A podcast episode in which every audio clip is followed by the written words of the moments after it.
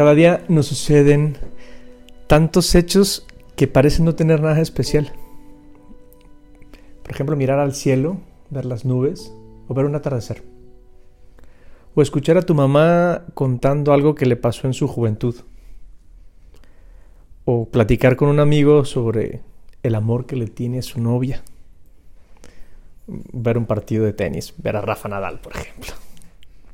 O ver el nacimiento, ponen en las casas para la Navidad. O escuchar el rap que te diseñó Spotify. Pues en buen plan, nada extraordinario.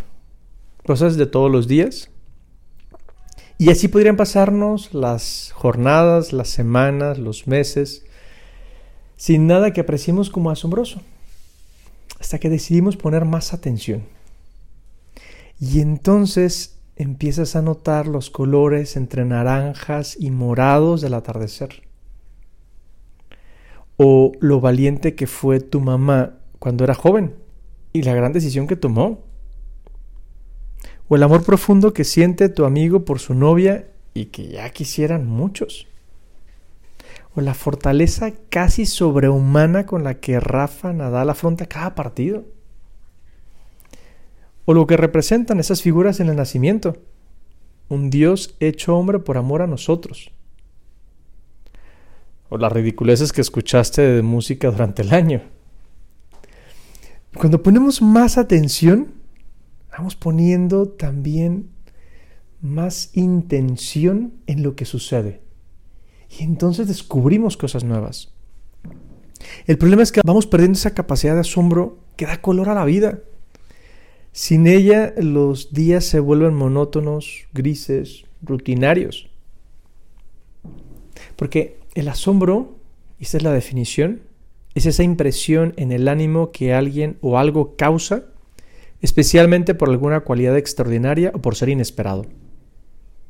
Quien tiene esa capacidad de asombro tiene la facultad para sorprenderse ante lo nuevo y aprender algo. Después de todo, el asombro es el primer paso para empezar a pensar sobre lo que vemos, para contemplar. Por eso el asombro implica atención. Mirar algo que estaba allí pero que yo no me había fijado.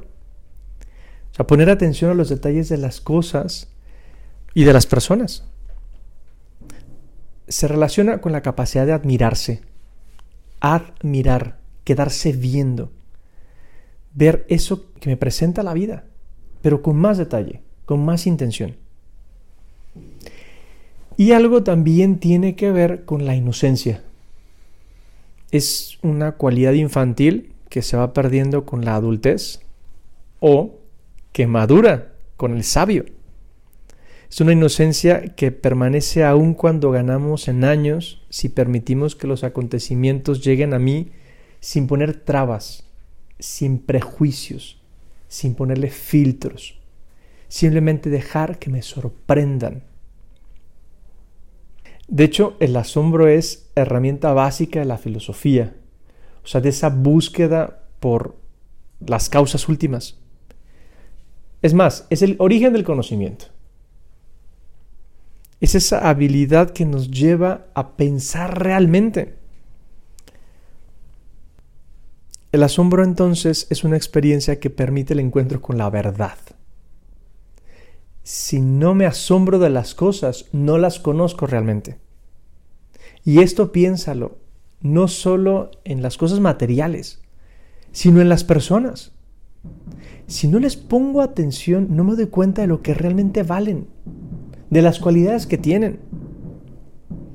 Y eso puede ocurrir también al ver un amanecer, o una célula en el microscopio, o las pequeñas partes que forman cualquier objeto electrónico.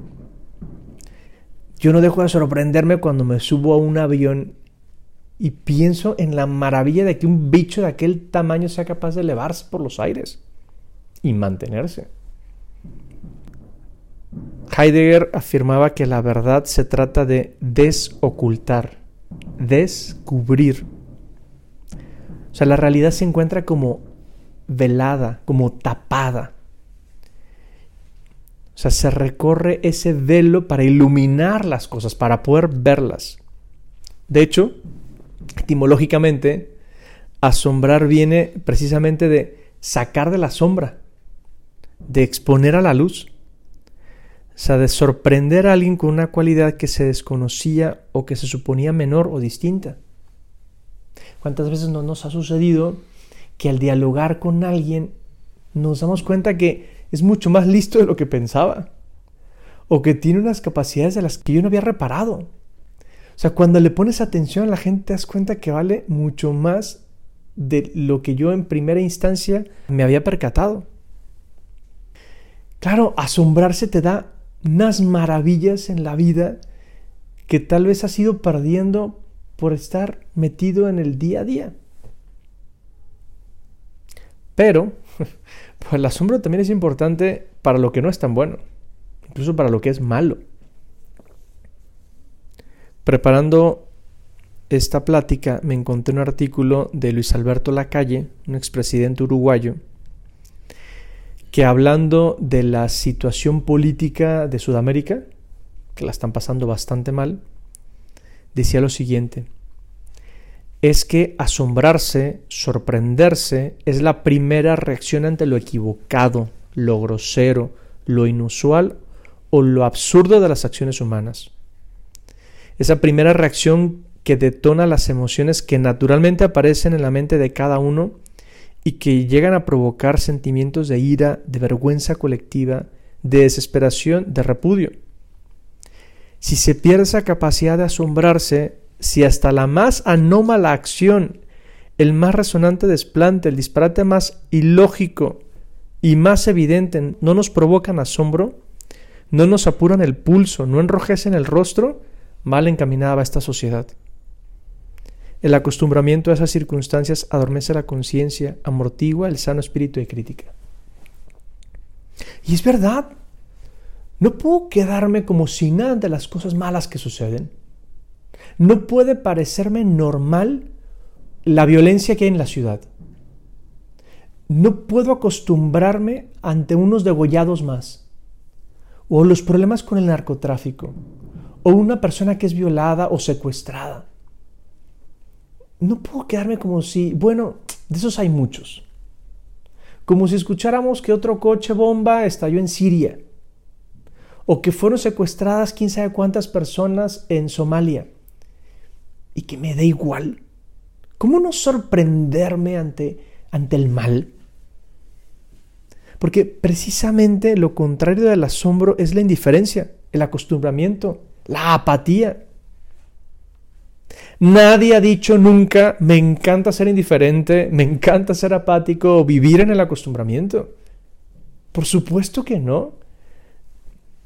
Es desagradable vivir así tener esas características te hacen una persona muy extraña. Porque se pierde la ilusión por el porvenir y también se pierde por el día a día.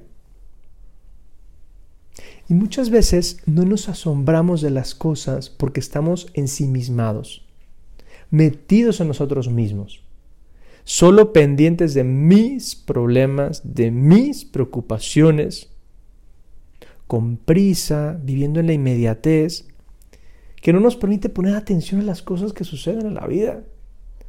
Ni siquiera vemos el camino cuando vamos en el auto. Si vas manejando, evidentemente no te pongas atención a lo que sucede por ahí. Pero si no, ver el cielo, ver los espectaculares, ver los edificios, ver a las personas. Esos detalles del día a día que son tan interesantes cuando uno les pone atención.